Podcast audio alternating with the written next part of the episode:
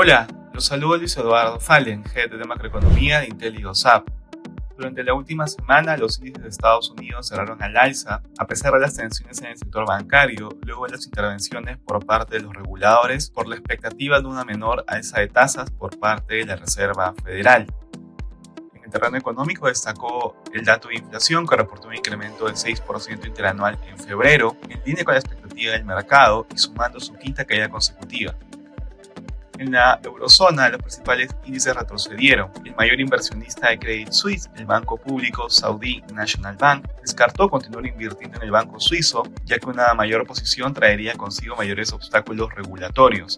Esto afectó a múltiples bancos europeos ante las dudas de la estabilidad financiera de Credit Suisse. Sin embargo, las turbulencias en los mercados globales se calmaron un poco luego que reguladores lanzaron un salvavidas al banco, aunque persiste la alta volatilidad.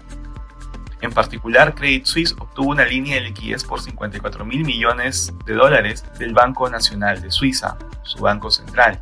Finalmente, durante el fin de semana, UBS acordó la compra de Credit Suisse por más de 3 mil millones de dólares. En el terreno de la política monetaria, el Banco Central Europeo decidió elevar la tasa de interés de referencia en 50 puntos básicos, pasando de 3 a 3.5%, su nivel más alto desde noviembre del 2008 y sumando así su tercer aumento consecutivo de 50 puntos básicos.